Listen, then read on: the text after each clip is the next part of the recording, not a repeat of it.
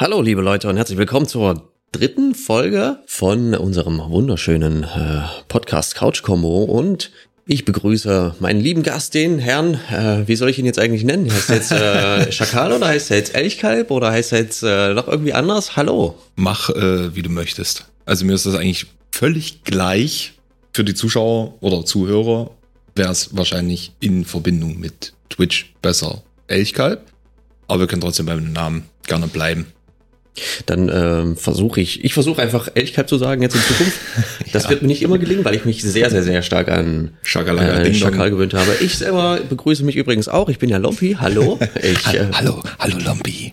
Ich, ähm, ich werde sehen, ob ich das schaffe mit dem Namen. Ich versuche so gut wie äh, so gut wie es geht zu machen. Wie gesagt, der der liebe Schakal aus den letzten zwei Folgen ist die gleiche Person wie die, die jetzt mir gegenüber sitzt, der Elchkalb. So, wir fangen gleich mal an mit unseren wunderschönen Themen, ähm, die mehr oder weniger gut sind. Es ist ja in der letzten Zeit relativ viel passiert. Wir werden da nicht über alles reden, was da so passiert ist, aber über so ein paar verschiedene Sachen. Und das erste, was mir da äh, einfällt, ich mache einfach mal, ich fange einfach mal an, ja, wenn es für dich okay ja. ist. ja. Und zwar, das hat man Anfang des Jahres schon geahnt, dass das passieren wird. Das ist so mehr oder weniger so weiß nicht, ob das schon äh, Leute gesagt haben oder ob sich das bloß Leute so vorgestellt haben, aber die E3 2022, also die von diesem Jahr, die wurde jetzt endgültig äh, abgesagt, vollständig auch keine Online-E3 dieses Jahr. Und stattdessen müssen wir wohl auf das äh, Summer Games Fest, was so von Amazon Games äh, organisiert wird, wohl zurückgreifen, sage ich mal. Aber als Verbraucher sollte man nicht so viel Unterschied feststellen. Am Ende wird es sowieso so sein, dass wieder jeder von den Herstellern macht seine eigene kleine Konferenz, sage ich jetzt mal. Nintendo wird wieder sein Nintendo Direct machen. Sony macht ja auch sowieso über das ganze Jahr verteilt inzwischen ihre State of Play. Microsoft mit Xbox wird bestimmt auch wieder sowas machen. Eine eigene Bethesda PK brauchen wir dieses Jahr wahrscheinlich nicht mit rechnen. Da wird, äh, die wird so wie Bethesda selbst auch mit bei der Microsoft PK äh, integriert, sage ich mal. Weil, weil die alles aufkaufen müssen, Junge. Die haben richtig viel gekauft in letzter Zeit, aber ich bin mir nicht sicher, ob wir da jetzt so viel äh, drüber reden werden. Da fällt mir gerade was zu dem Thema ein, weil du das gerade sagtest. Ich habe jetzt hier noch, äh, es war ja vor kurzem, glaube ich, schon mal die Future Games Show. Zu wem gehört das? Oder ist das unabhängig? Ich habe gesehen, die nächste soll wohl dann ähm, 12. Juni stattfinden und die andere war vor, glaube ein oder zwei Wochen. Boah, bin ich mir jetzt gar nicht so sicher. Kann sein, dass die Future Games Show, dass das die ähm, sozusagen die PC-Pressekonferenz immer war bei der E3, so in der Richtung. Mhm, mh. Das, was kaum jemand geguckt hat, weil da ging es immer bloß um Prozessoren und Grafikkarten und so drei, vier Indie-Games. Gibt's alles nicht mehr. Grafikkarten ist ein Mythos, habe ich gehört. Ey, Grafikkarten werden in der letzten Zeit wieder ein bisschen günstiger. Was Öl teurer wird. möglich, möglich. Die musst du nicht schmieren. Ja gut, finde ich, ähm, ehrlich gesagt, ein bisschen schade, aber so wie ich es jetzt gerade rausgelesen habe, wird die E3 aber nächstes Jahr dann scheinbar wieder stattfinden. So ist es angedacht, ja. Sie wollen die E3 nächstes Jahr dafür noch umso größer und besser wieder machen. So wieder richtig, richtig in toll. So richtig toll? So richtig in toll. Naja, ob da jetzt was draus wird, keine Ahnung. Ich meine, haben sie ja schon mal wahrscheinlich gesagt. Und dank Covid wird sich das sowieso nochmal zeigen müssen, was da tatsächlich wird. Ah, ich das ja gerade so sehe, es gibt eine ganze Menge. Es gibt ja äh, das äh, Summer Games Fest, Future Game Show, dann haben wir Day of the Deaths. Mhm. Day of the Death. EA Play, PC Gaming Show und natürlich so. Ach, die PC Gaming Show hieß natürlich so, das, das war das PC-Ding, was ich meinte. Okay, okay. ja, aber unterm Strich. Also ich fand das mit der, mit der E3 generell ganz gut, weil da so alles konsolidiert innerhalb von einer Woche ungefähr ähm, abgefeuert wurde und man dann einfach komplett mit den News versorgt wurde. Und so wird es möglicherweise auf Dauer sowieso werden, so wie das jetzt Nintendo und Sony halt machen, dass sie dann alle über das Jahr verteilt mal wieder so ein paar kleine fünf oder bis zehn Minuten Videos vielleicht machen und dann da ihren neuen Shit vorstellen ist ähm, von der Sache her okay, weil man dann so das ganze Jahr über halt mal ein bisschen was Neues hört. Ist aber auch wieder ein bisschen blöd, weil wo bekommst du die Information her, dass jetzt dieses Ding stattfindet? Da muss ich die jetzt alle auf Twitch äh, gefollowt haben mit Glocke, mit einem eigenen Account, damit ich da auch die ganzen Sachen nicht verpasse? Oder wie funktioniert das dann? Also ich stelle mir das sehr, sehr, sehr schwierig vor und ich hoffe, dass da vielleicht, ähm, wenn das wirklich so sein wird, dass dann die Presse sag mal zum Beispiel GameStar, Kotaku, irgendwie die, die großen Leute, dass sie dann sowas wie einen Kalender anbieten vielleicht, den man sich so runterladen kann auf sein Handy und man dann ähm, einfach Kalenderinformationen sich äh, immer, immer mal reingucken kann. Einmal im Monat guckt man dann einfach so oder bekommt eine Erinnerung für die ganzen Termine. Das wäre eigentlich eine Sache, die ich mir vorstellen könnte. Aber das können dann bloß die großen Leute machen, die auch die Informationen ne, sowieso den ganzen Tag äh, in sich aufnehmen. Oder du musst deinen Algorithmus einfach mehr Richtung Gaming News pushen. Weil ich sehe das meistens, wie gesagt, wenn ich bei mir hier auf, auf, auf dem Telefon den News-Bereich öffne, ist halt bei mir wirklich teilweise nur zu spielen. Ne? Welcher Entwickler macht was, welche Ankündigungen gibt's. Im Endeffekt, wenn du in dem Bereich unterwegs bist, ich glaube, dann wirst du so oder so deine Informationen schon bekommen, ohne dass du einen Kalender hast. Aber wie du schon sagst, vielleicht wäre es für die Übersicht gut, wenn die jeweiligen Veranstalter da irgendwas bereitstellen. Ich habe mir auch bei der in den ähm, E3 ganzen Pressekonferenzen mich gerne mit anderen Leuten zusammengesetzt und haben uns das zusammen angesehen. Das war auch immer echt cool, das hat Spaß gemacht und wenn man das ein bisschen planen könnte auch, wäre das natürlich auch ist, sage ich mal. Und die letzte State of Play zum Beispiel, die habe ich ungefähr fünf Minuten bevor die losging, habe ich erst davon erfahren. Das nicht gesagt? Ja. Ich glaube, das habe ich dir gesagt. Das hast ne? du mir nicht gesagt, genau. Das wir haben, glaube ich, also vorher noch gestreamt und ich habe gesagt, gut, dann äh, machen wir jetzt Schluss und gucken wir mal noch die State of Play an. Wobei da nicht so viel hängen geblieben ist, bin ich ehrlich. Ich weiß jetzt gar nicht, was, was an Spielen da noch rauskommt. Da war auch nicht wirklich äh, was Aussagewürdiges dabei. Das war mehr so. Also waren alle auch relativ enttäuscht von der letzten State of Play und ich habe mir da auch keine Notizen dazu gemacht oder irgendwas in der Richtung. War so ein bisschen, naja. Sie ist halt da. Ja, man hat's halt gemacht. Man konnte mal was gucken. Ja, aber Aktuell finde ich sowieso, was so angekündigt ist, momentan nicht so prall. Ich glaube, da war da irgendwas mit, wo sind da Dinos vom Himmel geregnet? Irgend so ein Spiel? Was? Ja, ich glaube, da sind Dinos vom Himmel geregnet und die musste man dann wegmachen. Das war irgendwie so eine bisschen Mischung, kam es mir vor wie World War Z und Second Extinction und ach, weiß ich nicht. Äh, das ist so das Einzige, was mir jetzt gerade noch einfällt aus der letzten State of Play. Stimmt, jetzt wo du es sagst, kommt mir da so leicht irgendwie so ein Schema in den Kopf, dass ich dieses Bild schon mal gesehen habe. Aber, hm, naja, reden wir nicht weiter drüber. Apropos E3. Ich weiß nicht, ich finde es halt äh, schade, weil E3 selber war ja auch immer eine große Anlaufstelle ne, für Cosplayer und etc. Hm, denkst nicht, du, die, die wird E3 denkst, wirklich denkst, so denkst, denkst, du, die wird nächstes Jahr? Ne, ja, gut, die, die Messe an sich war ja schon relativ groß. Aber die Frage ist halt, wird das dann nächstes Jahr wieder in Präsenz stattfinden oder werden sie das weiterhin wie gehabt in den letzten Jahren dann tatsächlich als Online-Event machen, weil es, keine Ahnung, günstiger ist. Wobei man auch immer absehen muss, die Produktion kostet ja auch ein bisschen. Denn nicht einfach, ich stelle da drei Dudes auf die Bühne, die irgendwas erzählen in einer leeren Halle also äh, es ist tatsächlich angedacht nächstes Jahr, dass äh, die E3 wieder in physischer Form stattfinden soll.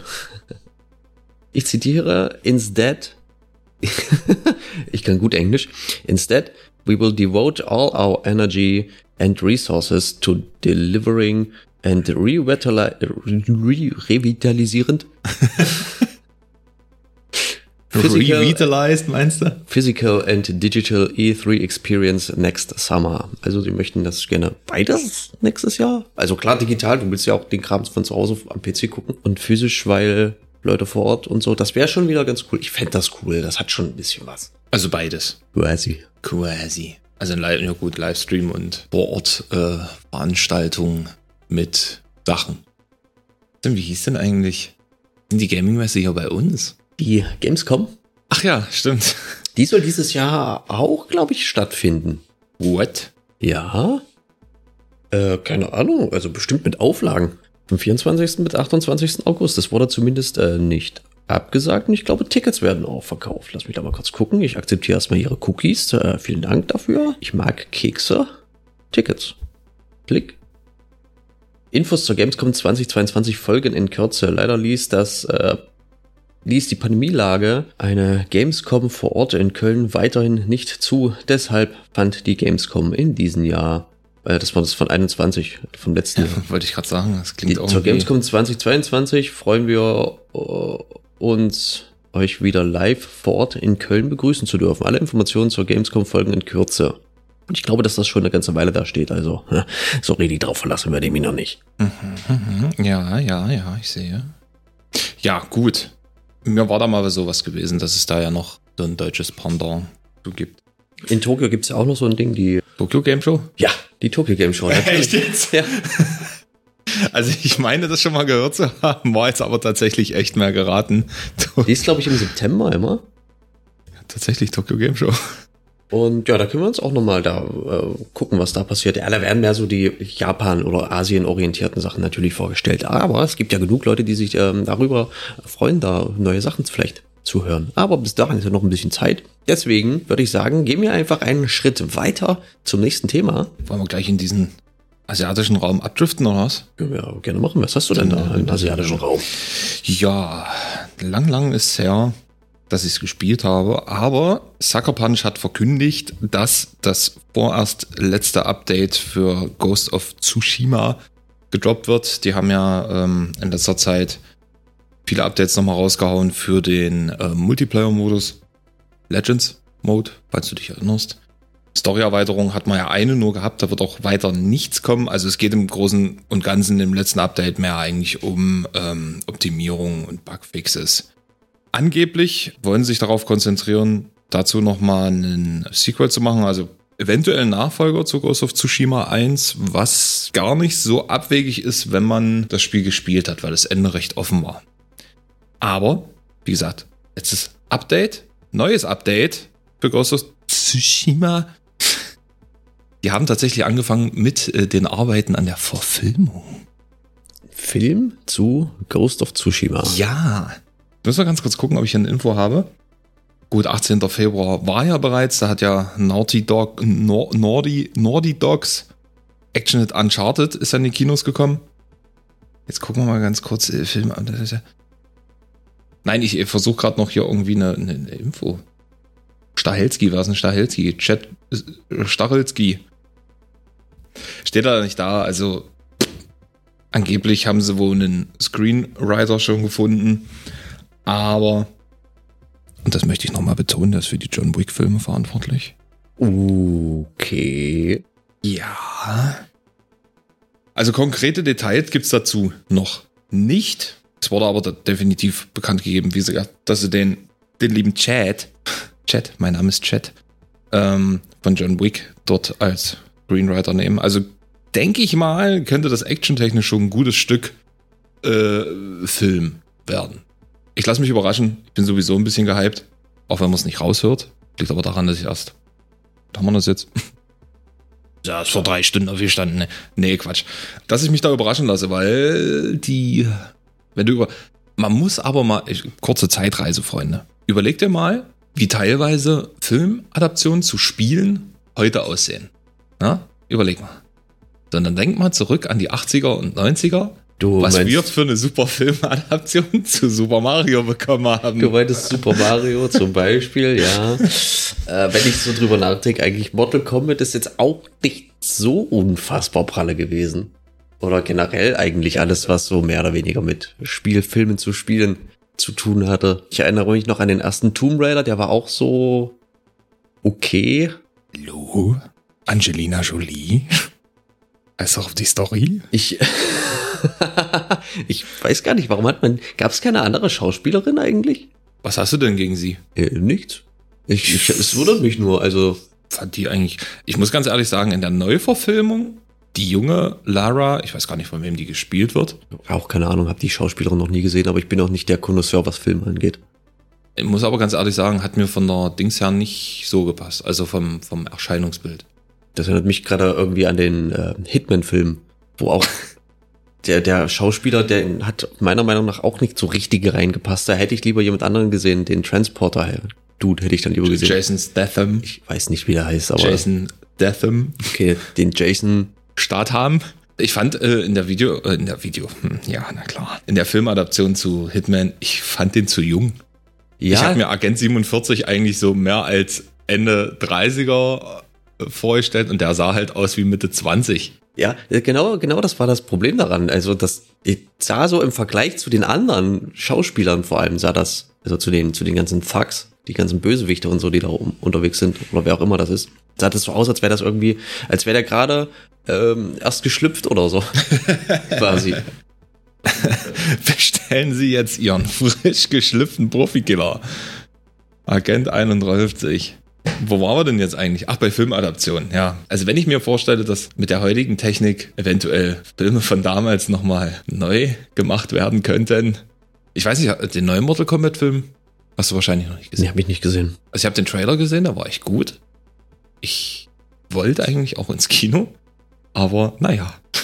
Den Kino Trailer war ja nicht wirklich. Gesehen, ja. Der war sehr, sehr okay auf jeden Fall. Und Super Mario bekommt ja noch einen neuen Film, ne? Hat ja Nintendo in der letzten Nintendo Direct, in der großen, angekündigt. In der Hauptrolle als Super Mario oder Giovanni Zarella, Alter. Giovanni Mozzarella? nee. It's a me, Giovanni. Naja, zum Beispiel Chris Pratt soll Super Mario spielen. Quatsch. Ja, doch, wirklich. Nee. Doch. Der Star-Lord. Ja. Ich dreh ab. Und ähm, also Mario soll mit dabei sein, Prinzessin Peach natürlich, äh, Luigi, Jack Black soll Bowser spielen. Lul. Bin ich sehr gespannt. Und was jetzt meiner Meinung nach nicht ganz so sehr da reinpasst, der Donkey Kong spielt in dem Film wohl dann auch irgendwie eine Rolle.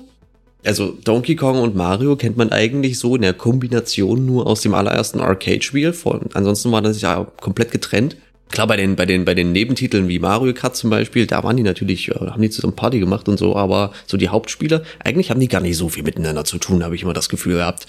Ja, und Donkey Kong soll von Seth Rogen gespielt werden, das finde ich ganz schön Quatsch. Also ganz ehrlich, ich hoffe, den sieht man nicht so häufig, ich mag den nicht, den Kerl. Du magst Seth Rogen nicht? Nee, der geht mir auf den Sack. Okay. naja, naja. Das Bild, was ich hier von, von Jack Black sehe. Ist das geil? Das sieht so aus, als hätte er einfach, äh, als würde er zum Mönch langsam. Okay, der bekommt Prinzessin, Haar. Prinzessin Peach gespielt von Anja Taylor Joy. Anja Taylor, was haben die noch gemacht? Was hat die noch gemacht? Oh, alles klar. Das Damen Gambit, super Netflix-Serie, geht's um Schach. also ich selber interessiere mich jetzt nicht für Schach, aber die Serie war gut. Also sie hat bei äh, Damen Gambit mitgespielt, bei Split tatsächlich, wo es um den Dude geht mit den verschiedenen Persönlichkeiten. Dann spielt sie mit in dem Film, der jetzt in die Kinos kommt, The Northman. Also gute, also wirklich gute, gute und vor allem auch ausdrucksstarke und ja, gut aussehende Schauspieler. Ich hab's jetzt gesagt. Charlie Day als Luigi, ich weiß nicht, wer Charlie Day ist. In die meisten davon nicht. Also Chris Pratt kenne ich ja. Aber, aber wer ist Charlie Day? Charlie Day hat mitgemacht in, ach ja, It's Always Sunny in Philadelphia. Kenne ich nicht, habe ich nicht geguckt. Dann in den Zweiteiler Horrible Bosses. Okay, Monster Universität scheinbar auch. Er hat in irgendeiner Folge von Law and Order mitgebracht. Uh, als Leiche. Eine Folge steht sogar extra da auf äh, Wikipedia. Ja, okay. Also der Film hat Schauspieler. Oh, und, und, und Ghost of Tsushima. Was ich mich da gefragt habe bei dem Film, wird das eine Real-Life-Verfilmung oder wird das eine 3D-Animation? Ist nicht Animierte Film. Ist nicht bekannt. Das ja. Ich, ich habe ich nichts zu gefunden, ob das eine, eine, eine Dings werden soll oder nicht. Ich hoffe, dass es ähm, eine internationale Produktion wird auf jeden Fall und keine japanische Produktion, sage ich jetzt mal, weil, also wenn es eine Real-Life-Verfilmung wird, wäre ich froh, wenn es international wäre. Naja, ich weiß ja, ich war, warte mal, warte mal, ich denke, das ist auch ein bisschen von dem Studio mit abhängig. Ich weiß gar nicht, wo sitzt denn Sucker Punch? Sucker Punch, nee, das ist, das ist eine amerikanische Firma. Ich denke aber schon. Viele haben ja auch immer gesagt, so Ghost of Tsushima ist die beste westliche Interpretation von einer, äh, von den östlichen äh, Kulturen. Ja, fand ich aber auch. Das wird einer der Gründe sein, warum mich das Spiel so gepackt hat. Nicht nur neben der Grafik und dem Kampfsystem, worüber wir nicht reden brauchen, weil das Spiel ist jetzt leider doch schon zwei Jahre alt. So wieder fast zwei Jahre alt, ja. Oder anderthalb. So, Filmadaption Ghost of Tsushima haben wir abgeschlossen. Ich würde die Überleitung gleich nutzen, lieber Lompi. Bitte. Und zwar wird am im um Mai von Devolver Digital ein neues Samurai-Epos veröffentlicht und zwar Track to Yomi. Warte mal, kriege ich dazu noch irgendwas Deutsches? Ist, ich zitiere, Track to Yomi ist eine ultra stilisiertes, filmreiches Actionabenteuer, das die spannende Geschichte von Hiroki während seines Untergangs gegen die Mächte des Bösen verfolgt. Erlebe seine heroische Rückkehr um sein Versprechen zu ehren und die Menschen zu retten, die zu schützen er geschworen hat. Track to Yomi wird wie diese klassisch alten Samurai-Filme sein, also quasi schwarz-weiß, wie die meisten alten Filme. Und tatsächlich kein super krasses Open World 3D, sondern 2D. Wenn ich das richtig gesehen habe, sogar nicht nur 2D, sondern Side-Scrolling sogar. Und zu dem, was ich davon gesehen habe, es ist ein, äh, ich weiß nicht, ob das jetzt Demos waren oder ob das jetzt Presse-Pre-Releases waren, die rausgegeben wurden.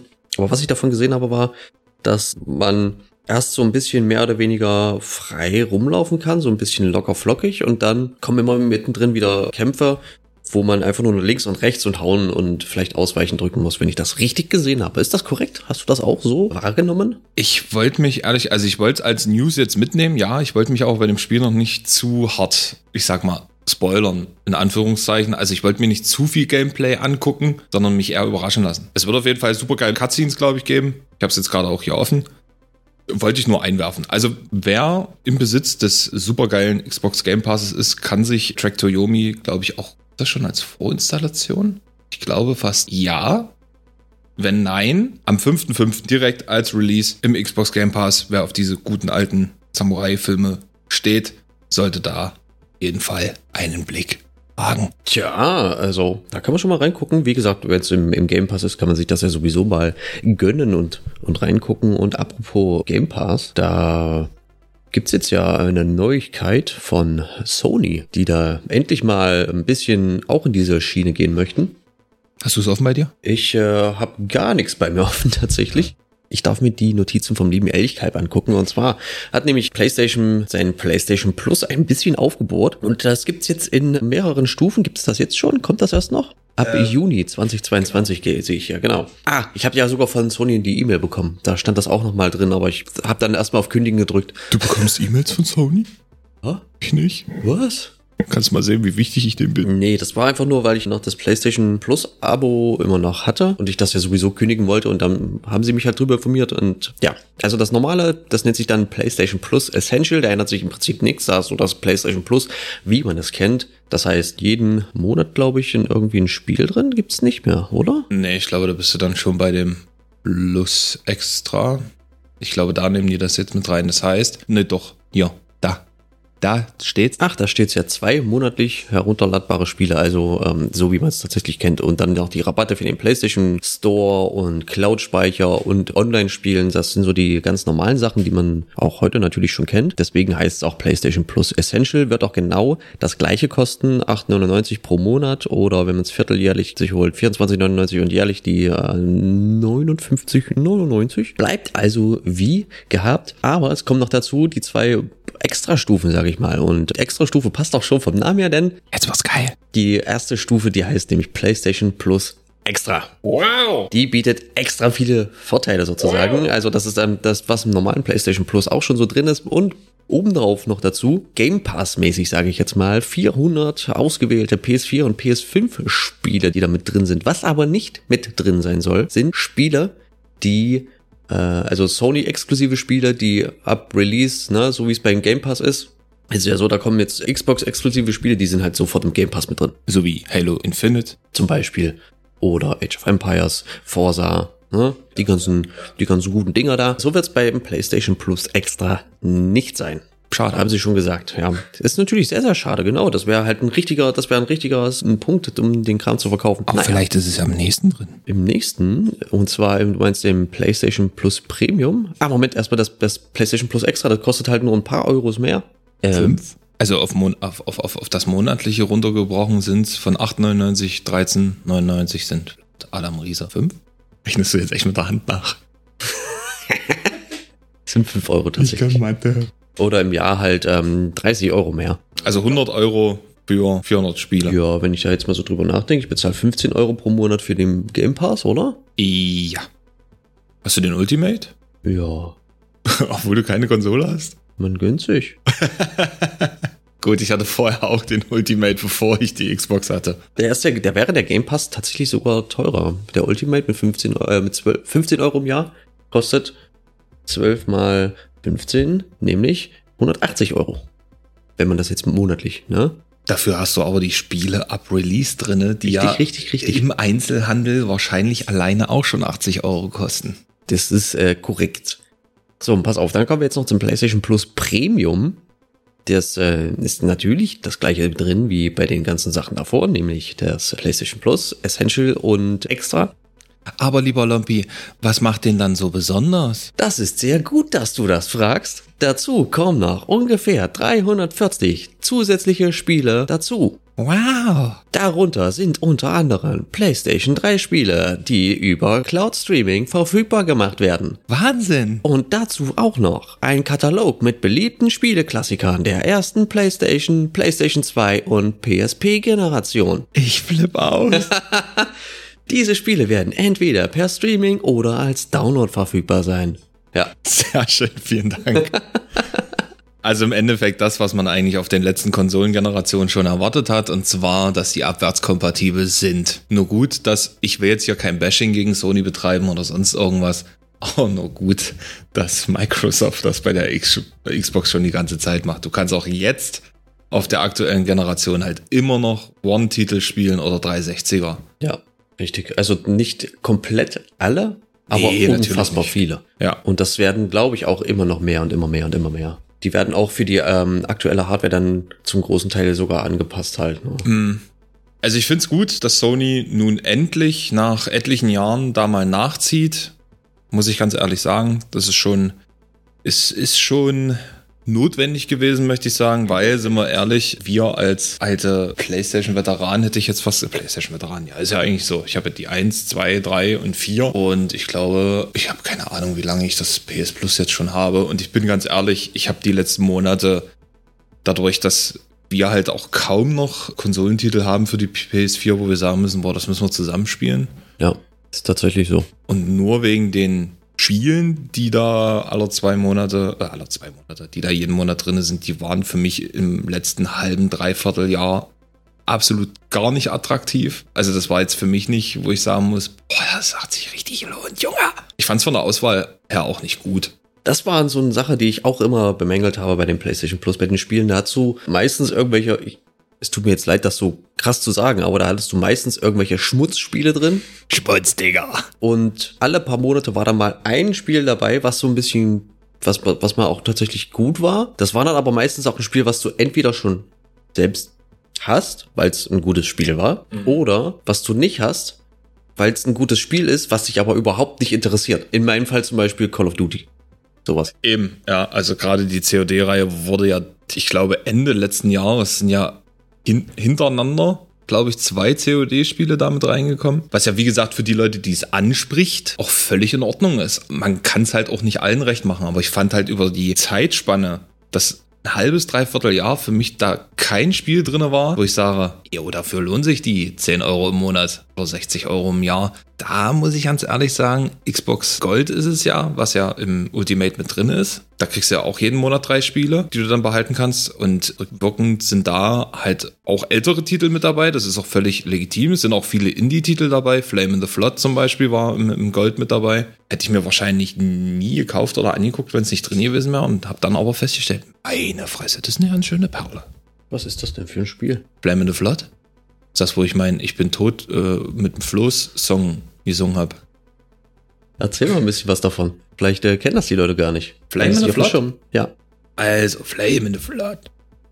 Ist, äh, glaube ich, tatsächlich auch prozedural erstellt. Das heißt, warte mal, es gibt einen Endlosmodus und nee, es gibt einen Endlos- und einen Karrieremodus, wobei da nicht jeder Durchlauf gleich ist. Es ist kein Roguelike, es ist mehr ein Hardcore. So, Also du kannst es natürlich als leichte Variante mit Checkpoints spielen oder als Hardcore-Modus. Du hast quasi ein Floß, mit dem du einen sicheren Hafen erreichen möchtest. So, du hast einen Begleiter dabei, das ist ein Hund. Hat so an sich, also du selbst als Protagonist hast, glaube ich, auch keinen Namen. Ich glaube, du bist einfach nur die Reisende. Und du versuchst halt zu überleben, indem du bestimmte Häfen anfährst, wie Waldgebiete oder Städte. Du kannst dein Floß auch verbessern. Schwierig zu erklären. Ich glaube, das muss man selber gespielt. Es ist halt ein typisches Survival-Game. viel Materialien sammeln und einfach versuchen, das Floß am Laufen zu halten. Wobei manche Bereiche halt wirklich mit starken Strömungen und Flut verbunden sind, wo du halt dein Floß versuchen musst, dann da sicher durchzusteuern. Das hat eine bestimmte Anzahl von Hitpoints. Also es geht nicht direkt beim ersten Crash kaputt, sondern du kannst schon ein bisschen irgendwo dagegen donnern. Aber wenn du es nicht schaffst, das unterwegs zu reparieren, dann kann der nächste Stein schon dein Ende sein. Alter, also, das hat sich reimt. Krass, voll der Rapper. Jo, jo, jo. Also die Geschichte von dem Spiel selber mehr oder weniger ist, also das ist erstmal postapokalyptisch und aus irgendeinem Grund, den ich nicht kenne, ist alles komplett überflutet. Möglicherweise wegen der Erderwärmung sind die Pole geschmolzen oder so. So stelle ich mir das gerade vor. Und man ist selber ein Charakter, der so ein Boot hat und woanders hin möchte. Und es gibt quasi zwei Bereiche in dem Spiel, wie du so möchtest. Einmal, wo du auf dem Boot bist und ich sag mal diesen riesigen Fluss entlang schipperst, wo mhm. du jetzt gerade schon gesagt hast, da wo du dann aufpassen musst, dass du nirgendwo dagegen knallst, wo du dann diese, diese Anlegestellen aber auch hast, ja.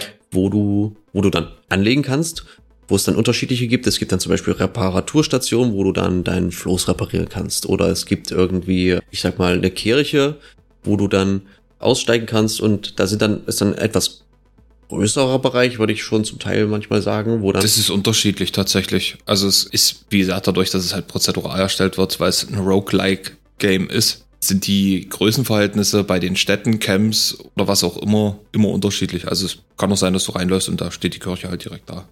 Okay. Wobei die Bereiche, entschuldige, auch sehr überschaubar sind. Also es ist jetzt keine mega große Insel, die du da abgrasen musst. Ja. Auf jeden Fall hattest du dort, ich glaube, halt so Gegner, zum Beispiel Wölfe gibt's dort oder äh, Bären. Gab's da Ratten, Bären? Bären. Schlangen gab's noch, die habe ich gesehen. Ja. Und die äh, kannst du dann versuchen zu hauen oder idealerweise, wenn ich das richtig mitbekomme, auch irgendwie mit Fallen arbeiten. Nee, hauen kannst du die gar nicht. Du hast selber keine Möglichkeit, dich zu verteidigen. Du hast keine Waffe, sondern musst mit den Fallen arbeiten. So. Ja, der wahnsinnig. Du kannst nur mit den Fallen arbeiten. Verscheuchen kannst du sie. Also dieser Stab, den du hast mit dem Licht oben dran, der dient quasi nur zum Verscheuchen. Hm, ich verstehe, ich verstehe. Deswegen ist das noch, okay, das macht es natürlich deutlich schwieriger. Ja. Ah, oha. Von den Tieren kannst du dann selber halt Pelz und Fleisch dir rausholen. Das Fleisch kannst du dann braten für Essen. Den Pelz kannst du dann weiterverarbeiten für bessere Klamotten, glaube ich. Ja, ja, ja. Und Gerade ja. weil Witterung auch halt ein Problem werden kann. Und dein Ziel ist es halt an, ich sag mal, ans Ende des Flusses mehr oder weniger zu kommen, um dann irgendwo anzukommen. So, mehr können wir dazu aber auch nicht sagen, weil das wäre dann auch Spoiler. Das Spiel ist übrigens schon was älter, von 2016, ne? Ja, aber dafür halt, wie gesagt, deswegen sagte ich, Xbox Live Gold sind halt auch ältere Titel mit drin, aber das hat sich echt gelohnt. Dafür, dass das Spiel so alt ist, ist das immer noch richtig gut und ich ärgere mich ein bisschen, dass ich es nicht früher schon entdeckt habe. Mhm. Wenn ihr mal Lust auf das Spiel habt, das gibt es auch natürlich auf Steam. 15 Euro grob könnt ihr da zuschlagen oder halt, wenn ihr eine Xbox habt, im, im Gold ist es offensichtlich mit drin. Boah. Oder war. Es war mit drin. Also, wenn ihr es nicht habt, Pech. Wollen wir von so einer, ich sag mal, Indie-Perle zur nächsten kommen? Dann würde ich mein letztes Thema noch sehr ansprechen. Gerne, sehr gerne. Und zwar haben die Gründerväter von den Arcane Studios, die ja bekannt sind für Dishonored, Prey, Arx Fatalis, Dark Messiah of Might and Magic, ähm, ähm, sag ich mal, ein eigenes Studio, möchte ich es jetzt mal nennen. Ich glaube, das heißt Wolfeye. Und die haben jetzt ihr erstes Spiel rausgebracht mit dem Namen Der wunderliche Westen. AKA Weird West. Erst vor kurzem erschienen. Ist, ähm, ja, ich sag mal, ein isometrisches Rollenspiel im Wilden Westen. Aber nicht so, wie man sich das vielleicht vorstellt, ne? so ganz normaler Wildwest-Alltag, sondern dort gehen halt auch merkwürdige Geschichten vor. Das heißt, ihr trefft auf Sirenen, die äh, Menschenfleisch essen. ihr trefft auf Werwölfe, Hexen. Jetzt gerade läuft, Achtung, äh, hier, ne, kurzer Aufruf. Jetzt gerade läuft tatsächlich auch ein Community-Event, wo wahrscheinlich die Toten, die lebenden Toten auf den Wilden Westen losgelassen worden, bieten dazu, glaube ich, auch einen neuen Modi. Aber dazu könnt ihr euch ja selber belesen oder guckt einfach mal ins Spiel rein. Gibt es auch im Xbox Game Pass für PC und Xbox. Also ich persönlich habe schon gespielt, ich habe es auch im Stream gespielt. Es ist auf Englisch vertont. Deutsche Übersetzung in Text ist super gut. Ihr habt auch die Möglichkeit, wie muss man sich das vorstellen? Es ist ein bisschen, bisschen Realtime Strategie, Rollenspiel. Weiß ich nicht. Also du kannst vieles planen. Du kannst aber auch einfach drauf losrennen. Also es gibt immer für jede Mission verschiedene Lösungsansätze. Bisschen wie Kommandos. Ja, Kommandos hatte ich genau oder Desperados, wenn das um mal ein bisschen aktuelleren Titel zu nennen. Sowas in der Richtung, aber nicht nicht so aus der Vogelperspektive, sondern ne mehr ISO, also mehr. Du kannst auch ranzoomen. Kannst die Kamera auch drehen. Ne? Ja, ja. Das ist vielleicht eine, eine ganz interessante Sache. Es gibt auch nicht solche Sichtlinien, glaube ich, wie man sie aus Desperados kennt, wo dann einfach so ein Kegel von, den, von dem Kopf der Gegner weggeht, wo man dann weiß, ah, ab da sehen die mich, oder? Ich glaube, die gibt's nur auf dem Radar. Ich glaube, die siehst du im Spiel selber nicht. Ich glaube, die siehst du nur auf dem Radar. Und ich habe dir da auch ein bisschen mal zugeschaut. Es gab da verschiedene interessante äh, Waffen und man kann auch auf verschiedene Arten da tatsächlich mit dem Spiel umgehen. Man kann die Leute direkt wegballern, man kann sie versuchen ranzuschleichen, die dann aus dem Hinterhalt K.O. zu schlagen oder ab und zu steht da irgendwie ein TNT-Fass rum, das kann man zum Beispiel irgendwie versuchen zu nutzen oder Öl, was irgendwie verkippt wurde und Heu, was anzündbar ist irgendwie. ja, äh, kannst auch Fässer wegtreten. Das ist schon äh, crazy, war, das sah aber cool aus. Macht auch und hat tatsächlich auch seit Release mega äh, gute Bewertungen bekommen weil es halt äh, auch vom Artstyle ne, so ein bisschen, ich, ja, ich sage mal, Cell-Shading-Look ist. Aber es ist halt auch die Atmosphäre vom Spiel. Also du merkst schon, dieses Düstere ist äh, da. Du kannst die Quests so angehen, wie du das möchtest. Du kannst deine Waffen upgraden. Du hast ein Skillsystem. Und es hat auch so einen leichten Roguelike-Aspekt mit drinne, weil es gibt einmal Fähigkeiten für deinen Charakter, die du freischaltest. Und es gibt Fähigkeiten, die du permanent für alle Charaktere bekommst, weil das Spiel ist unterteilt in fünf ähm, Story-Stränge. Also du hast am Anfang, ist ja jetzt kein Geheimnis, fängst du zum Beispiel mit einer Kopfgeldjägerin an, die ihren Ehemann sucht. Und du kannst dort in dem Bereich alle Nebenquests machen oder du rusht halt die Hauptquests durch. Aber es lohnt sich natürlich auch in dem Spiel zu erkunden und vielleicht die eine oder andere Story zu machen, Kopfgelder zu machen, was auch immer. Wie schnell du das machst, liegt bei dir. Wenn du aber diese Main Quest von dem Charakter abgeschlossen hast, schlüpfst du in die Rolle eines anderen Charakters mit einer anderen Geschichte. Und das, finde ich, macht das Game halt auch nochmal ein bisschen besonders. Das klingt interessant auf jeden Fall. Ja. Warst du da selber schon? Also der zweite, also wie gesagt, bei der ersten Person handelt es sich um eine Kopfgeldjägerin, die eigentlich ihren Job beiseite gelegt hat. Der Mann wird entführt, da sagt sie natürlich Rache, wie man das so kennt. Und du kannst dich halt frei bewegen unter den Menschen, ne, weil du bist anerkannter Kopfgeldjäger. Die meisten kennen dich auch, wie der Sheriff der Hauptstadt. Und bei dem zweiten wird es aber dann schon ein bisschen komplizierter, weil du ein Schweinemensch bist. Oh, okay. Der gute alte Schweinebärmann. Äh, nein, tatsächlich bist du, es gibt in dem Sumpf dort im Wilden West, äh, im, im, im weirden oder wunderlichen Westen gibt es so ein Sumpfgebiet, dort leben halt Schweinemenschen, sage ich mal. Und die können sich halt in der Gesellschaft nicht frei bewegen. Und ausgerechnet du schlüpfst in dem zweiten Part des Spiels unfreiwillig in so eine Rolle rein und musst dann natürlich erstmal den Standpunkt oder auch klar machen, ey, ich bin nicht böse, ich will eigentlich nur versuchen zu helfen und die sehen halt nur äh, Monster, geil. Ah ja, okay, verstehe, verstehe. Übrigens, ähm, mal so was reingeworfen, bisschen Bildungsauftrag erfüllen. Weird West ist übrigens nicht nur ein Spiel, Weird West ist auch ein äh, Genre tatsächlich. Und zwar ein, ein Hybrid-Genre, möchte man sagen. Also eine Kombination aus zwei Sachen. Und zwar immer Western. Und dann kann da drin noch sein Fantasy, Horror oder Science Fiction. Und so ein paar Leute kennen zum Beispiel, äh, kennst du Ghost Rider?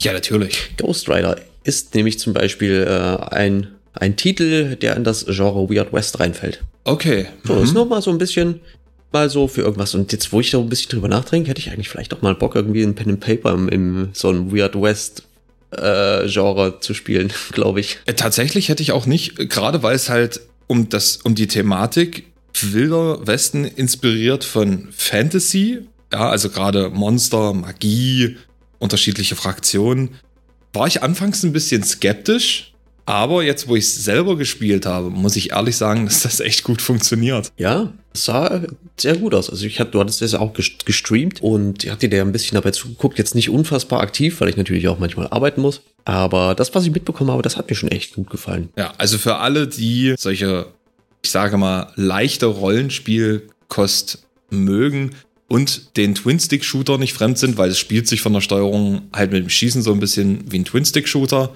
Ist auch glaube ich, zu empfehlen, mit, mit Gamepad zu spielen. Wer da Bock drauf hat und auch verschiedene Lösungswege äh, gerne angeht, also aggressiv oder pazifistisch, der sollte da auf jeden Fall mal einen Blick reinwerfen. Weil ich habe es auch unterschätzt, bin ich ganz ehrlich, hätte nicht gedacht, dass das Spiel im Endeffekt dann doch so viel Tiefe und so viele Geschichten bietet. Und es macht halt auch neugierig. Ja, wenn du jetzt irgendwie da hörst, irgendeiner erzählt, der, jo, dort liegt ein Schatz, dass du dann halt dort hinreist. Apropos Reisen, du reist tatsächlich durch den Wilden Westen entweder zu Fuß oder per Pferd. Das Pferd musst du dir natürlich kaufen, bietet dir dann zusätzlichen Platz. Aber gerade auf den Strecken kann es dazu kommen, dass du quasi Zufallsbegegnungen ähm, ja, begegnest. also dass Zufallsbegegnungen auftreten, wo du nicht immer zu 100% weißt, wie die ausgehen. Es gibt Begegnungen, die kannst du vermeiden, da kannst du dann einfach weiterreiten, sagen, nö, möchte ich nicht. Oder du sagst, yo, no risk, no fun, könnte ja was Gutes bei rausspringen. Oder du hast halt das Pech und kannst eben diesen Begegnungen nicht entfliehen. Und das können ähm, Händler sein, nehme ich an. Unter anderem. Und das können auch böse Buben sein im Hinterhalt oder so, möglicherweise. Ja, so das stelle ich mir vor. Ja. Oder dass dann einfach auch mal jemand so tut, als wäre er an Nöten und möchte dich dann überfallen. Sowas stelle ich mir auch vor, Das wäre der Klassiker. Als wäre jemand in Nöten und möchte dich dann. Jungfrau in Nöten, hallo, hier. Sowas. ja, genau. Also Weird West wäre mein äh, Schlussthema. Guckt da gerne rein. Wie gesagt, ladet euch runter. Ist auch nicht groß. Ich weiß jetzt nicht, vielleicht 20 Gig oder so. Aber dafür bietet es halt auch eine Menge Inhalt, Spaß, Spiel, Abenteuer und Schokolompi. Das klingt ja insgesamt sehr, sehr gut. Ich weiß nicht, wie es bei dir aussieht. Ich werde jetzt mal kurz eine Pause einlegen wollen, noch mal einen frischen Kaffee mir holen, denn Haben- hier ist nämlich wir- schon alle. Haben wir noch Themen? Wir haben äh, noch ein paar Themen hätten wir noch, ja. Also ich habe doch eine ganze Menge Themen, da kann ich noch eine ganze Menge drüber quatschen. Außerdem guck mal, wir haben noch nicht mal eine Stunde voll, Digi. Alter, puh. Das muss, wir haben noch ein bisschen was vor uns, aber im Zweifel wird's halt ein bisschen Monolog und du kannst dazu ein paar Fragen einfach mal reinwerfen dazu vielleicht. Oder halt dummes die Safte wie immer. Ja, das- vielen Dank.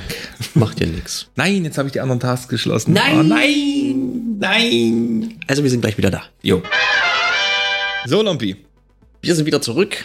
Vielen Dank, dass ihr auf uns gewartet habt. Für euch äh, wird es auch nicht besonders lang gewesen sein, diese Pause, aber ich wollte halt noch ein paar andere Themen ansprechen. Nämlich sind jetzt vielleicht auch schon ein bisschen zum Teil Old News, aber es ist mir, äh, ich, ich fühle mich in der Pflicht, darüber mal kurz was zu reden. Nämlich der Nintendo eShop für den 3DS und für die Wii U wird eingestellt Warum? weil äh, die Geräte natürlich inzwischen schon überholt sind und äh, da denkt sich Nintendo, da können wir vielleicht ein bisschen Kapazitäten einsparen. Und zwar wird das Ganze folgendermaßen ablaufen. Diesen Jahres noch, am 29. August 2022, wird man keine E-Shop-Karten mehr in dem Shop einlösen können. Das heißt, man wird sein Guthaben nicht mehr aufladen können. Und ab dem 23. März 2023, also nächstes Jahr, wird man dann auch in dem Shop vom 3DS und von der Wii U nichts mehr äh, Neues kaufen können. Aber das, was man schon gekauft hat, wird man weiterhin immer noch herunterladen können. Also eine Komplettabschaltung wird das Ganze nicht. Das Ganze wird wahrscheinlich eher mehr Richtung eShop von der Switch, ich sag mal, migriert oder so. Halb zumindest. Und das Guthaben, was man ähm, auf dem eShop für 3DS und Wii U eventuell noch hat, wird dann, wenn ich das richtig äh, verstanden habe, auf den eShop auf der Switch transferiert. Also Also- ein feiner Zug. Geht sozusagen nichts verloren, das finde ich schon in Ordnung. Und dass sie halt irgendwann sagen, ja, okay, wir wollen jetzt ja einfach keine 3DS und Wii U-Spiele mehr weiter über unseren Shop anbieten. Ja, okay. Von mir aus. Ich sag mal gerade die Wii U, da gab es jetzt eh nicht so viele gute Spiele.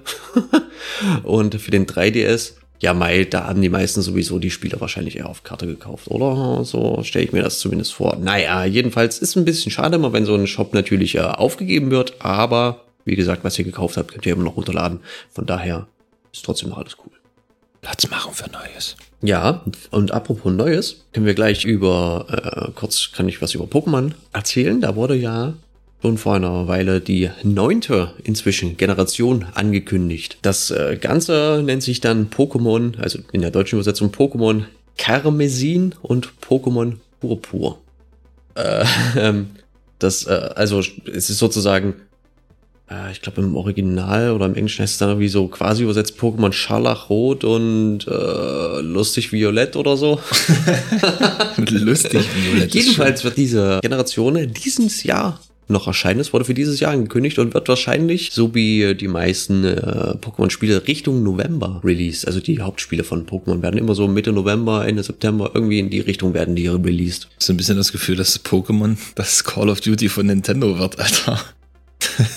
Erstmal jedes Jahr einen neuen Titel rausballern. Also tatsächlich, also, also jedes Jahr kommt die ja gar nicht raus. Jetzt äh, Pokémon Arceus äh, Legenden, was dieses Jahr rausgekommen ist, ist ja kein Hauptspiel, das ist ja ein, äh, ein Spin-off, mhm. der, wenn ich das auch richtig noch in Erinnerung habe, auch noch einen äh, Nachfolger bekommen soll irgendwann. Bin ich gespannt, ob dem so sein wird. Aber wäre ja interessant. Naja, jedenfalls äh, Pokémon Karmesin und Pokémon Purpur sollen in einer neuen Region spielen, die an Spanien angelegt ist äh, angelehnt ist.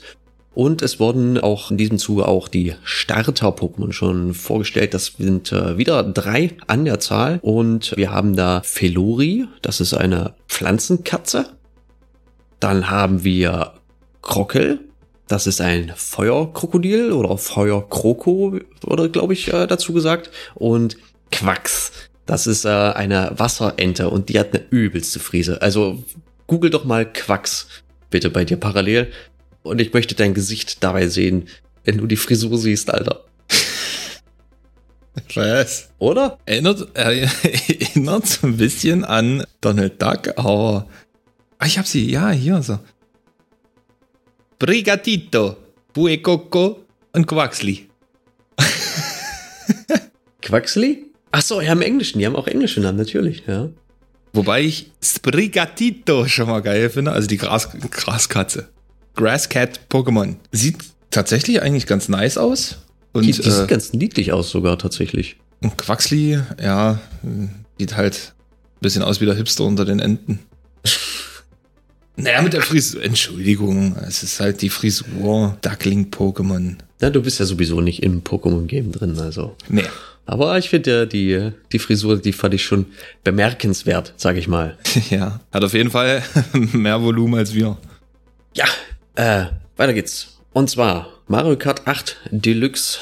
Ein Spiel, was ja ursprünglich für die Wii U gemacht wurde, Mario Kart 8, und dann äh, in der Deluxe-Version auf die Switch portiert wurde, wo dann alle DLCs schon mit drin waren, die es für die Wii U gab, hat ein Booster Pack bekommen, beziehungsweise mehrere Booster Packs. Ist das Ganz kurze Zwischenfrage, weil du sagst Booster Packs. Ist das so, wie man das mit Booster Packs kennt? Nee. Okay. Aufmachen, freuen, was drin ist? Nee, tatsächlich ist das so nicht. Aber es sind ähm, neue, äh, neue Strecken, die über die nächste Zeit regelmäßig neu, als neue Packs released werden. Und davon sind die ersten zwei Sachen schon rausgekommen, die ersten zwei Cups. Und es werden noch äh, eins, zwei, drei, vier, noch fünf weitere, glaube ich, folgen. Insgesamt sollten es, glaube ich, sechs Packs rauskommen zu je zwei Cups. Und da gibt's den, äh, aktuell ist dazugekommen der goldene Turbo Cup und der Glückskatzen Cup.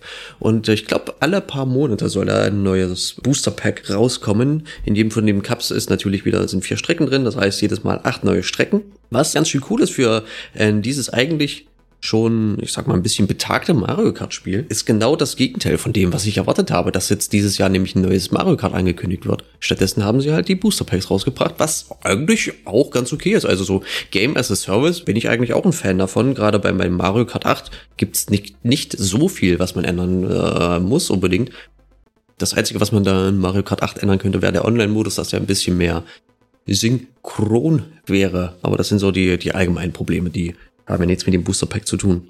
Das Booster Pack ist, glaube ich, so, dass man sich einmal kauft und dann bekommt man jedes von den Booster Packs einfach dazu. Die muss man, glaube ich, nicht extra kaufen. Das weiß ich allerdings nicht zu 100%, weil ich habe den äh, Nintendo Switch Online Erweiterungspaket Dingsy Bumsy Pass. Da ist das nämlich einfach so schon mit drin. Äh, genauso wie äh, der DLC für Animal Crossing, wo ja dieses Happy Home Designer-artige DLC jetzt da auch drin. Aber ich bin gespannt, was da noch alles kommt. Wir haben in dem ersten Cup, im Golden Turbo Cup, hatten wir da äh, den Paris-Parcours. Der ist aus Mario Kart Tour. Ach so, erstmal soll ich vielleicht dazu sagen, die ganzen Strecken, die dazu kommen, sind keine Originaltitel, sondern sind aus anderen schon vorher rausgekommenen Mario Kart Spielen. Zum Beispiel halt, wie gesagt, der Paris Parcours, der kommt aus Mario Kart Tour, das ist das für das Handy, das komische Mario Kart, das habe ich nie gespielt tatsächlich. Habe ich auch nicht äh, großes Interesse äh, dran gehabt, das hier mitzuspielen. Die Toad-Piste vom 3DS gibt's. Was ich cool fand, der Schokosumpf auch vom N64, der ist wieder dazu gekommen. Der ist auch richtig, richtig gut geworden. Und die Kokospromenade von der von der Wii ist auch dabei, also diese Shopping Mall, die äh, wird dir nicht viel sagen. Nein. Aber es war auch eine richtig, richtig gute Strecke. Und das zweite ist der Glückskatzen Cup. Da gibt's auch aus Mario Kart Tour dann die Tokyo Tempo Tour. Die ist schon verrückt, diese Strecke, sag ich mal. Die war äh, aber cool. Kann mich jetzt gerade nicht so ganz genau mehr dran erinnern, was da jetzt so der Kniff war dran. Naja, wie dem auch sei. Vom DS ist der Pilzpass dabei, vom Game Boy Advance die Wolkenpiste. Das fand ich ganz cool, weil den GBA-Teil, den habe ich nie großartig gespielt, aber die, die Strecke war gut. Und dann der Ninja Dojo, da steht nicht da, von welchem Spiel er tatsächlich ist, als wäre es eine Originalstrecke, aber ich glaube, die ist auch von Mario Kart Tour. Und die ist wahnsinnig gewesen, Alter. Uh, haben wir da also die ersten zwei, drei Mal, wo wir da lang gefahren sind, war es auch so, wow, wo muss ich hier lang? Oh mein Gott. Und äh, alles da erst entdecken, das ist schon, das ist schon cool, wenn man die Strecken neu entdeckt. Ja, und dann äh, sind wir gespannt, was da noch alles soweit folgt. Die Namen von den Cups sind schon bekannt. Der Rüben Cup, Propeller Cup, Fels Cup, der Frucht Cup, der Bumerang Cup, der Feder Cup, der Doppelkirschen Cup, oh. der mm, Eichel Cup. Nein. Und der Stachy Cup. Ja, sind wir mal gespannt, was da noch so passiert. Ja, das, äh, das war's zu Mario Kart. Wann kommt die Nordschleife rein?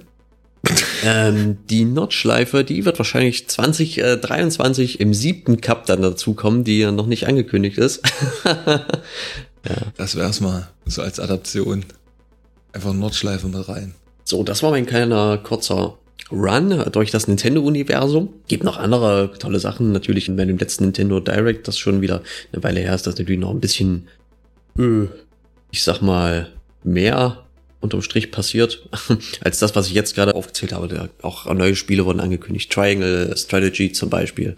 Sah nach einem coolen Spiel aus, was ich mir vielleicht mal noch gönnen werde. Ich bin ja so ein Fan von rundenbasierten Taktikrollenspielen. Habe ich nicht auch mit... Warte mal, warte mal, warte mal. Es sollte doch wird jetzt nicht auch Advance Wars rauskommen?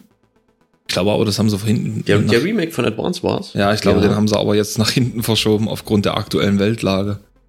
Ja, Advance Wars 1 und 2 Reboot Camp aufgrund aktueller Ereignisse. Ja, kann man schon, kann man schon nachvollziehen. Ja, sicherlich. Aber wenn es dann irgendwann mal rauskommen sollte, ist das, denke ich, auch mal ein Blick wert, weil ich kann mich noch dran erinnern, dass wir damals das Original gespielt haben glaube ich, aber über einen Emulator. Ne? Advanced nee, nee, Wars ich hatte Advanced Wars hatte ich immer auf äh, GBA.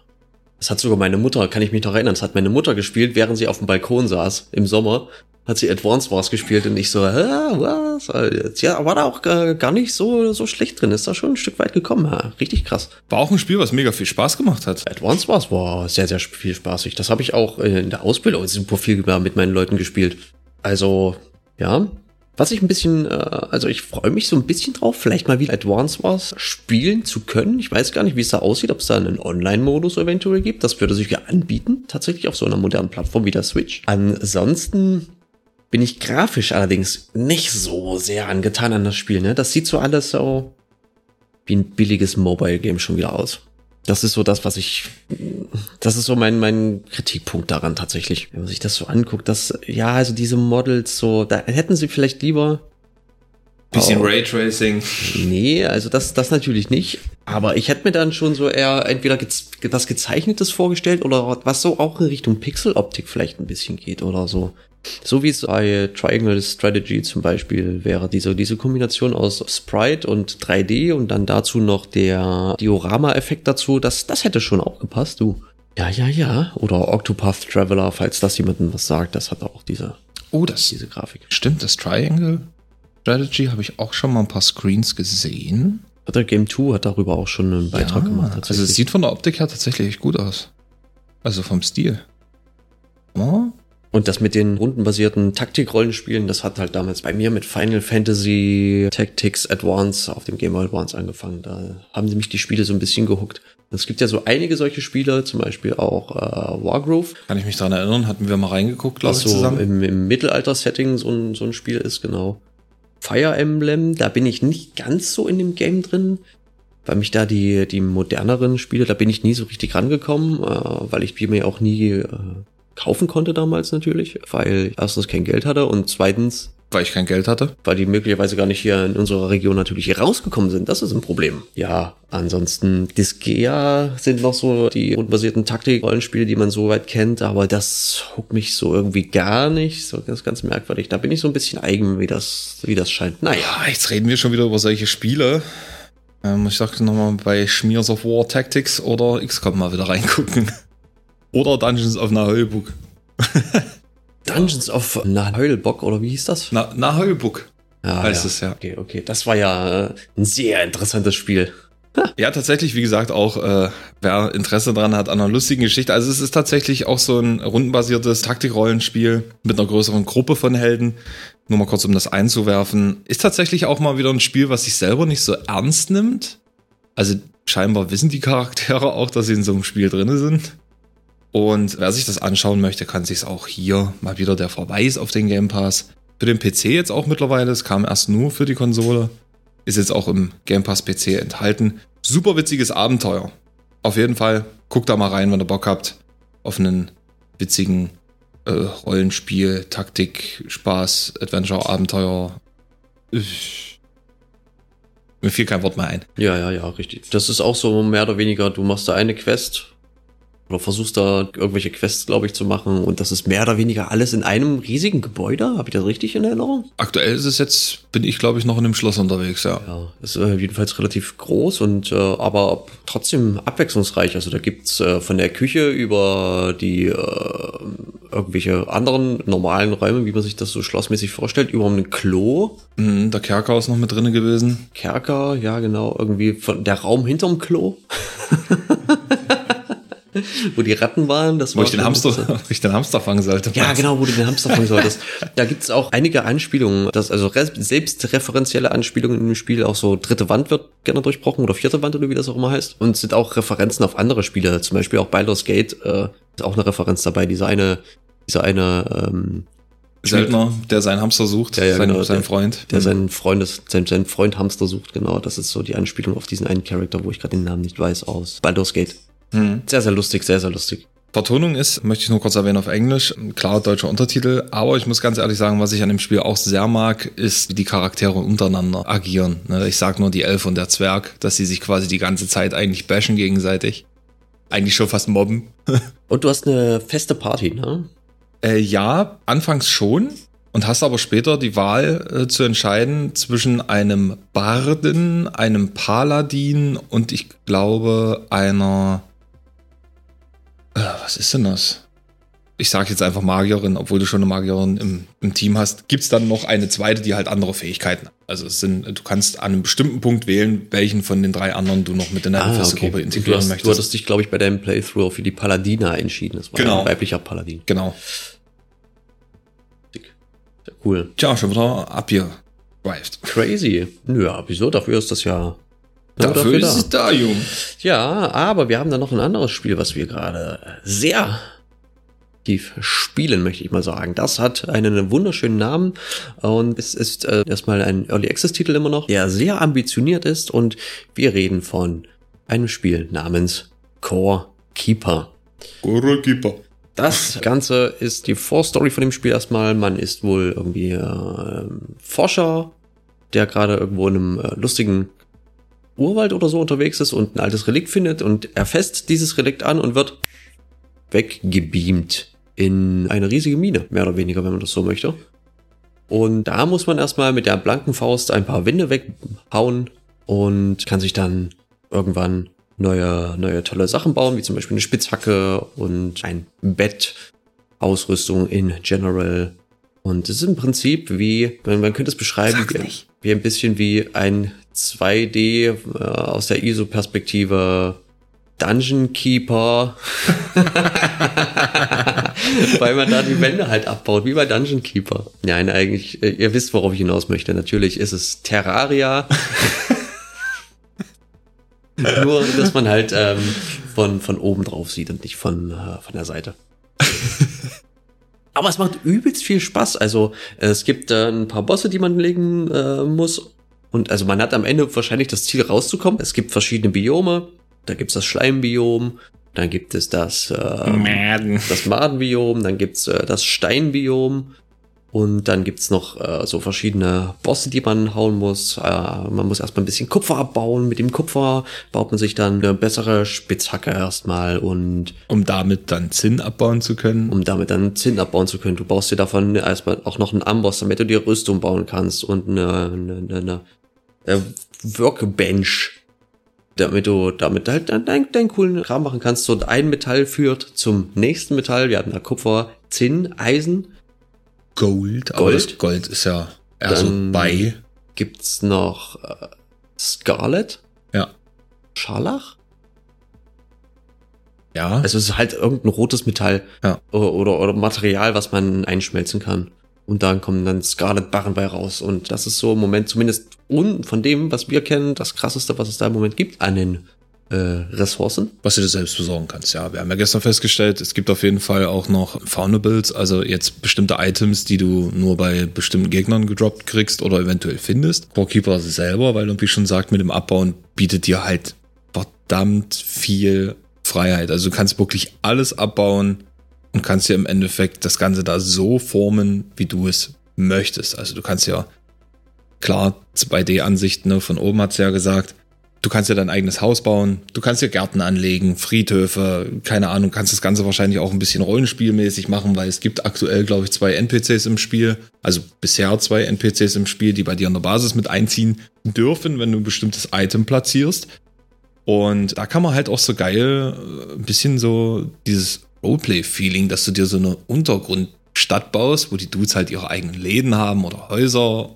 Also du hast mega viel Freiheit. Wir haben, also ich habe jetzt gestern, wir haben gestern mal geschaut, äh, seit Release, wann war das? Vor zwei Wochen ungefähr. Ich weiß nicht, wann ist Corekeeper rausgekommen. 2021 kam das Spiel tatsächlich schon eigentlich raus, ne? Also es hat schon ein bisschen was, aber es hat äh, erst vor kurzem, vor einem Monat oder vor zwei erstmal ein bisschen größeres Aufsehen bekommen. Veröffentlicht auf Steam am 8. März 2022. Genau. Also wir haben jetzt, also ich habe gestern geschaut, bei mir sind es jetzt 59 Stunden. Wir haben gestern tatsächlich das aktuell laufende Osterevent gespielt, denn wir haben gerade Ostern. Jetzt zu dem Zeitpunkt, wo wir aufnehmen, ist gerade Karfreitag tatsächlich, ja. Oh, Ostern. Ja, und äh, Crowkeeper selber, hat man gestern gesagt, gucken wir auf jeden Fall nochmal rein, hatten dann auch noch einen etwas anderen Bossgegner zu legen, wo ich jetzt nicht zu viel verraten möchte, haben dann auch noch einen anderen durch Zufall entdeckt. Und äh, ja, wir haben jetzt festgestellt, dass wir an einem Punkt gekommen sind, wo wir erstmal einiges grinden müssen. Und da äh, meine ich jetzt nicht Ressourcen, sondern das Spiel bietet natürlich Rollenspiel klassisch auch so ein paar Perks oder Fähigkeiten. Also Fähigkeiten ja, nimm so mal Skills vielleicht, ja. Skills, ja. Ähm, Skills, die man quasi levelt, indem man sie nutzt. Man kennt es. Das heißt, wenn ihr viel angelt, verbessert ihr euren Angelskill, habt dort einen kleinen Skilltree, wo ihr halt auch Punkte verteilen könnt. Ihr könnt kochen, ihr könnt Gärtnern, äh, was gab's noch? Es gibt auf jeden Fall noch Range Combat, gibt's natürlich auch, ne? Zu dem klassischen Melee Combat gibt's auch Fernkampfwaffen im Mit Spiel. Mit einer Zwille, es gibt, äh, man kann sich später eine Steinschlosspistole kaufen. Und es gibt auch einen äh, Feuerzauberstab, mit dem man auch fernkampfmäßig unterwegs sein kann. Der war tatsächlich ganz cool. Der ist auch tatsächlich ganz cool. Ähm, es gibt auch eine Bazooka. Die Grub-Bazooka. Ja, das ist so die, die Maden-Bazooka, wenn du so möchtest. Ja, eigentlich schon ganz schön widerlich. Aber naja. Also auf jeden Fall äh, zu Corekeeper selber kann ich sagen, ich war. Also ich habe das Spiel gesehen und dachte mir, jo, das könnte auf jeden Fall was für uns sein. Und mittlerweile ist das Spiel, hat auch so einen leichten Suchtstrudel entwickelt, bin ich ganz ehrlich. Und das bezieht sich jetzt nicht nur auf das Entdecken, sondern einfach auf das, auf, auf das Bauen, das Ressourcensammeln. Ist halt gerade das, was mich da so mega huckt. Einfach dieses komplette Eigen, also Eigenheim, zu bauen und dort sich seine Lagerräume zu schaffen, die Kisten dort voll zu stopfen. Was willst du mehr? Ganz entspannt. Du kannst halt selber bestimmen, was du machen willst. Du kannst auch mit einem Minecart unterwegs sein. Da hast du jetzt sehr viel Spaß gehabt. Ja? Mhm. Einfach komplett so weit, wie wir bisher konnten, von ganz links nach ganz rechts irgendwie, die Schienen gelegt und von oben nach unten. ja, jetzt bin ich gerade dabei, das Ganze noch auszubauen. Das ist schon äh, interesting, sage ich mal. Auf jeden Fall äh, habe ich auch eine ähnliche Aufgabe. Man kann auch so ein bisschen Automatisierung machen. Ich hoffe, dass es auch noch ein bisschen weiter ausgebaut wird und verbessert wird. Und zwar kann man solche gibt es solche größeren Chunks an Kupfer und Eisen und Zinn und Scarlet, die man selber mit seiner Hacke nicht abbauen kann, sondern dafür braucht man einen Bohrer. Und mit diesem Scarlet-Kram kann man noch so strommäßige Sachen machen und kann dann unter anderem Bohrer bauen. Dann kann man dann die Bohrer da um diese, um diese größeren Chunks antun und kann die dann mit einem Generator betrieben äh, abbauen äh, lassen mit den, mit, mit den Bohrern. Und dann gibt's äh, Conveyor Belts, sind Frachtbänder, Förderbänder, Förderbänder, so heißen die Dinger. die können das dann abtransportieren, dann gibt's Kräne, die können das dann hochheben, die könnten das in den Schmelzdingsbums reintun und der nächste Kran, der kann das dann wieder, wenn es fertig geschmolzen ist, dann rausholen und dann kann das weiter irgendwie transportiert werden, dann vielleicht noch in die Kiste gepackt werden. Das ist schon äh, grundlegend eine relativ coole Sache. Blöd finde ich nur, dass man ähm, relativ gesehen in der Nähe bleiben muss, damit das richtig funktioniert. Also wenn du zu weit weg gehst, dann scheint das zum Teil ein bisschen auszusetzen mit der Automatisierung, gerade was die Kräne angeht. Weiß ich nicht. Und dann, äh, wenn du dann in die Nähe kommst, dann ploppen plötzlich die Dinger auf, die schon längst hätten in der Kiste sein müssen. Die sind dann plötzlich auf dem Conveyor Belt und dann hast du dann plötzlich zwölf Eisenbarren ineinander statt irgendwie in der Kiste halt irgendwo auf dem Conveyor Belt und die werden gerade nach unten transportiert. Das ist schon hm, ein bisschen schade. Das hätte ich ganz gerne noch, dass das verbessert wird. Ansonsten bin ich sehr begeistert von dem Spiel. Das wird auch noch äh, richtig gut weiterentwickelt. Den aktuellen Patch, von wann war denn der überhaupt? Das letzte Date meinst du jetzt? Hm. Moment. Ich habe hier erstmal eine äh, Roadmap. Ja, also vor einer Woche hatten wir den letzten Hotfix und scheinbar auch am 30. März den ersten kleineren Patch. Ja, und die aktuelle Roadmap sieht äh, folgendes vor. Und zwar soll als nächstes größeres Update dann ein neues Biom dazukommen. Das nennt sich das Sunken Sea. Neues Biom, neue Mechaniken, neuer Content ist äh, hier angegeben. Mhm. Dann soll danach kommen irgendwann ähm, ein Desert Biom, also eine Wüste. Und dann soll noch ein Kristallbiom kommen. Und noch weitere Nice-to-Haves, die hier noch so in der Roadmap drin stehen, sind Boote, Boote, Boote, Boote. Tiere. Miau. Emotes. Okay, bin ich gespannt. Mehr Character Customizations, mehr Unique Locations, mehr Unique Items, einen Dedicated Server soll auch noch kommen und mehr Lokalisierung und Konsolenport. Ein Konsolenport soll ja. auch noch kommen. Bin ich ja sehr gespannt. Also das ist ein unfassbar ambitioniertes Projekt. Ähm, das ist so, das ist so das Stadio Valley für Untertage. Ja, tatsächlich. Ich finde es aber auch, ehrlich gesagt, gut, dass sie das Ziel haben, das als Konsolenport noch zu bringen, weil ich gönne es den Entwicklern echt, dass sie den Erfolg dort auch weitertragen für die Leute, die jetzt nicht im Besitz eines PCs oder Laptops sind. Weil das Spiel und ja, und man kann es online im Koop mit bis zu acht Leuten spielen. Also Freunde, Bergbaustiefel an und los geht's, sage ich nur. Boote würde ich tatsächlich feiern. Boote würde ich auch noch richtig feiern, ja. Da muss ich mal noch ein bisschen terraformen. Sind wir, sind wir gespannt, sind wir gespannt. Ja, äh, wie, du hast ja vorhin schon gesagt, man kann alles abbauen. Man kann Sachen, die einfach so rumstehen, natürlich abbauen. Es mhm. gibt bei den Cavelings im Steingebiet gibt's so Tische und Stühle, die kann man abbauen. Es gibt Klos, die man abbauen kann. Lull kannst natürlich die Wände abbauen, du kannst die Wände dann auch wieder platzieren, dann kannst du dir dann damit halt dein, dein Eigenheim zum Beispiel machen. Du kannst aber auch den Boden rausreißen. Ja, und somit künstliche Seen oder auch Flussläufe schaffen. Also ganz ehrlich, der Fantasie sind in dem Spiel keine Grenzen gesetzt, möchte ich jetzt mal sagen, im Rahmen des Spiels. Ja, also man kann schon eine ganze Menge machen tatsächlich. Und wie gesagt, es wird noch weiter ausgebaut. Äh, bin, ich, bin ich sehr angetan von. Schaut euch das auf jeden Fall an. Das, ähm Aktuell 13 Euro auf Steam. Ja, super gut, unterstützt die Entwickler da gerne. Ich glaube, die haben auch gar nicht mit so einem großen Erfolg seit Release gerechnet. Ich weiß gar nicht, ob es irgendwo stand, dass sie da mega überrascht waren, dass sie so viele Spieler haben. Aber es ist halt, ich sag mal, für die Leute, die vielleicht Minecraft oder ähnliches mögen, die sollten da auf jeden Fall mal reinschauen. Wie gesagt, die Optik vom Game, dieses Pixel Art ist, ist Also ich bin sonst eigentlich nicht so ein großer Fan davon, aber bei dem Spiel passt es halt einfach. Und es macht auch mega viel Spaß, da sich immer wieder was Neues einfallen zu lassen, was du ausbauen kannst, was du anders bauen kannst. Es wird auf jeden Fall nicht langweilig. Wir haben gestern auch schon wieder, glaube ich, über sechs Stunden gespielt. Dabei, wie gesagt, das Osterevent ein Boss gemacht, wobei wir bei dem Boss schon relativ lange gebraucht haben. Ja, der zweite Boss, der wird unser nächstes Ziel sein, haben aber uns dazwischendurch dann auch mal wieder eine Pause gegönnt.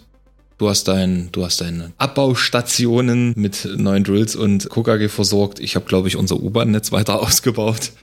Also man kann sich das Spiel schon selber gestalten. Und das ist das, was ich so mag. Die Freiheit, die man dann hat, zu machen, was man will und zu bauen, was man. Also, Core-Keeper, Freunde. Schaut euch das auf jeden Fall äh, mal an. Habt da mal ein Auge drauf. Das wird noch richtig, richtig groß.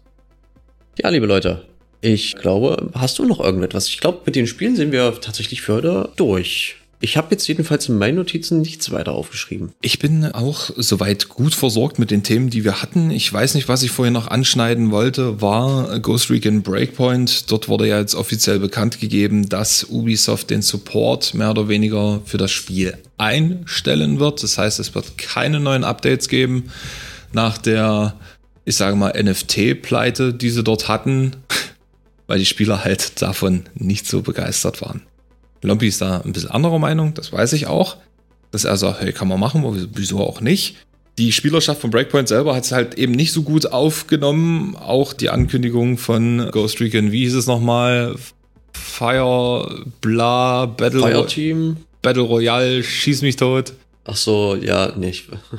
Ich habe auch den Namen schon wieder vergessen, weil es einfach keine wir Relevanz für uns hatte. Wir haben so lustig drüber gemacht, über das Spiel. Ja, nicht nur wir. Das, äh, ich, ich glaube tatsächlich auch, dass es jetzt mittlerweile, die Beta sollte ja, glaube ich, schon stattfinden.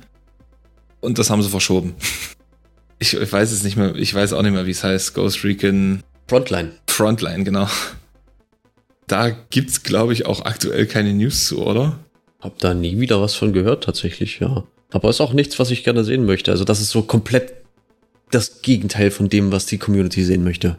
Also die Ghost Recon Community, die ist ja relativ stark und weiß, was sie möchte. Und Ubisoft einfach so le fic. wie der Franzose sagt.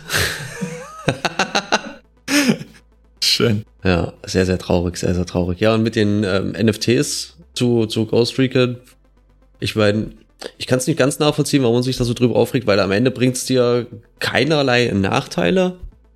Und ich, ich, ich, weiß nicht, ich kann da gerne noch mal ein bisschen drüber reden, was ähm, NFTs beim Gaming bedeuten ähm, könnte jedenfalls. Das, NFTs sind jetzt nicht automatisch Bilder von Affen.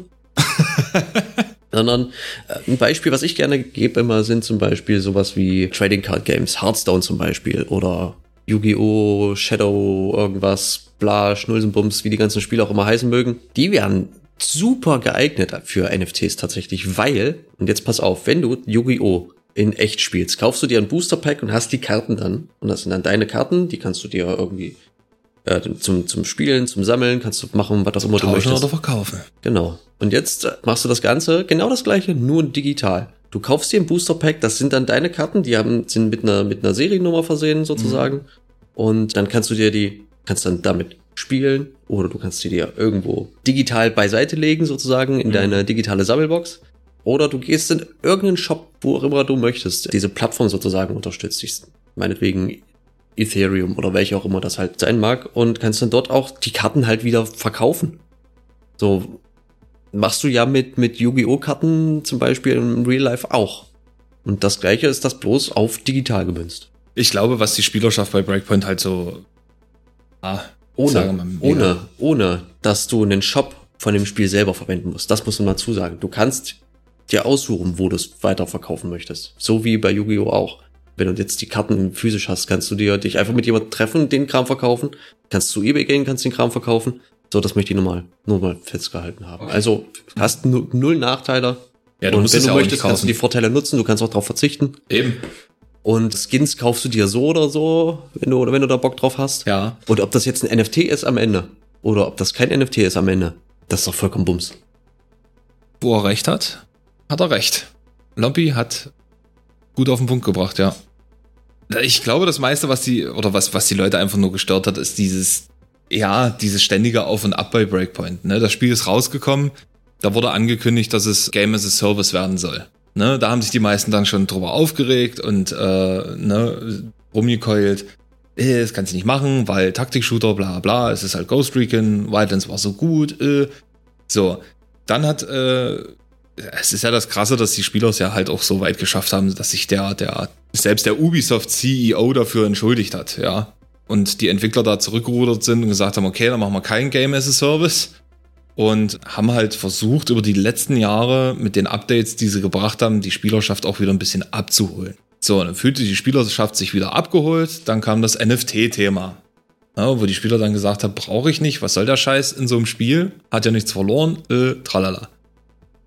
Irgendwie kann ich es nachvollziehen, dass sie dann jetzt sagen, okay, das letzte Operation Motherland, was wir jetzt rausgebracht haben, das ist das letzte Update. Wir konzentrieren uns jetzt auf ein neues Thema oder vielleicht auch einen Nachfolger. Die Gerüchte kursieren ja schon, dass wohl angeblich März 2023 ein neuer Ableger von The Ghost Recon kommen soll.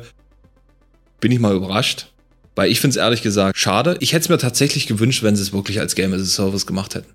So wie sie es mit Siege machen oder mit The Crew 2. Wobei Crew 3 mittlerweile scheinbar auch schon angekündigt wurde.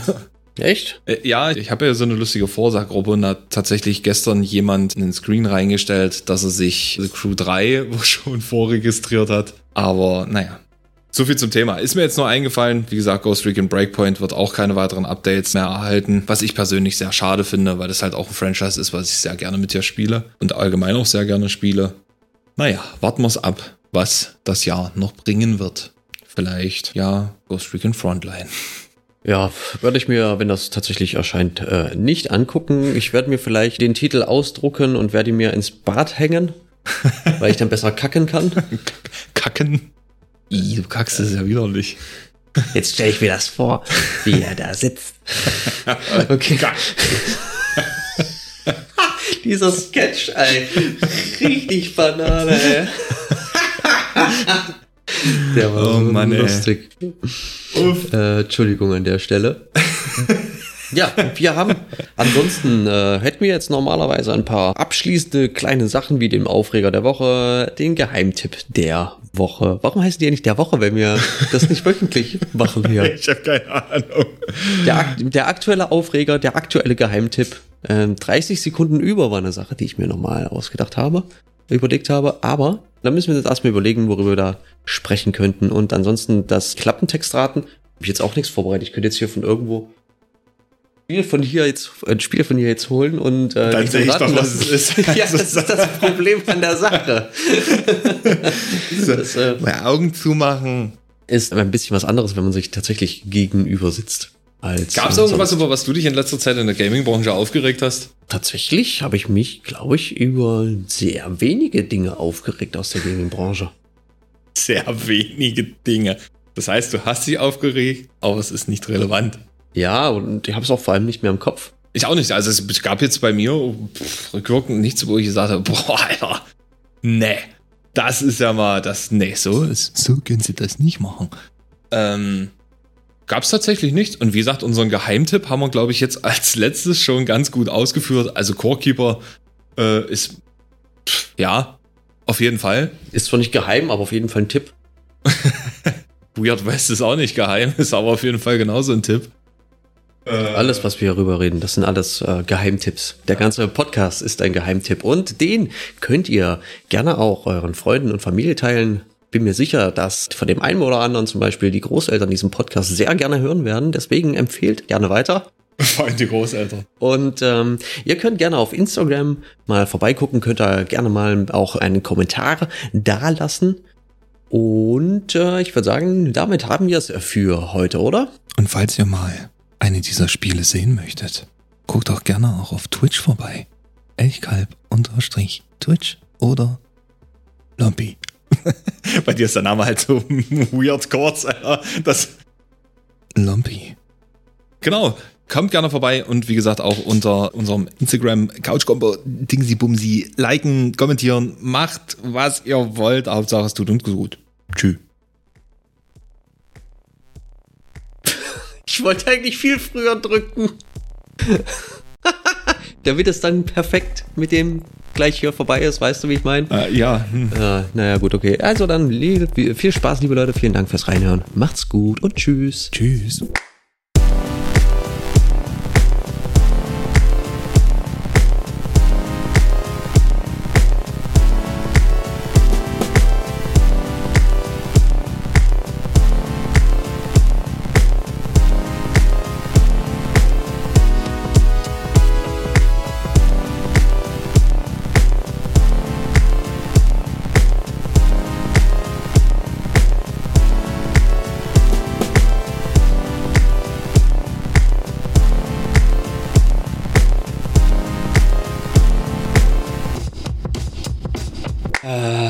Lustig, ja, aber schön. Macht die Robbe. ja, ich glaube, ich lasse die Aufnahme noch ein kleines bisschen laufen. Vielleicht kommt da noch der eine oder andere. dass man so einfach noch hinten dran als Quatsch irgendwie. Chewbacca als Robbe? Vielleicht, vielleicht auch nicht. Chewie. Eine haarige Robbe, Alter. Nee, die haben, haben die nicht sowieso. Ist das. Heißt das nicht Robbenfell? Äh, ja, ich glaube, das heißt Robbenfell. So, warte, ich setze auch mal die Kopfhörer ab. Haben Robben Haare. Fell. Geboren werden Robben meist Nackt. mit einem dichten Fell, das beim Älterwerden verschwindet und nee. durch ein kurzes Haarkleid ersetzt wird. Die tragen Kleider? Ah. Sind das Unisex-Kleider? Welche Farbe ähm, haben die? Die sind meistens grau. Ah. Äh, sehr, sehr schlicht gehalten, aber tatsächlich ähm, anpassbar von, äh, von Weitigkeit her. also das ist ein Flexfit. ja, die haben so Gummizug. Muss nur aufpassen, dass der nicht reißt, weil sonst passt das Kleid nicht mehr. ich hoffe, dass die Robbe nicht reißt. Ja.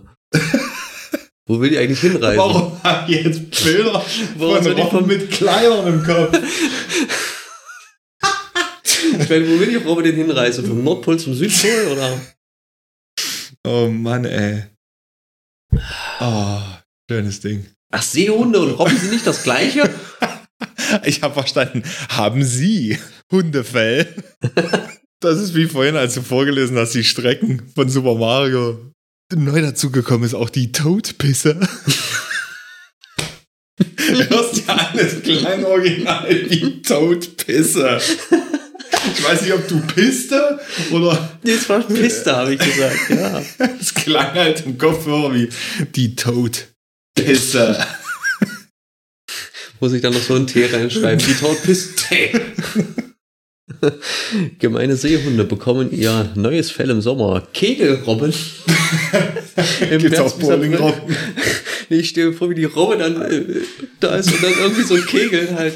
Also den ihr auch so Kegel gibt's da, gibt's da Ja, natürlich sind die. Das, guck mal, das ist eine berühmte Kegelrobbe da. Oh, oh ja. Hm. Ja, ja, ja, ja, ja, ja. ja, naja, gut, okay, alles klar. oh, Alter. Sehr gut, sehr gut, cool, ey. Dann drücke ich jetzt auf Stopp. Ja.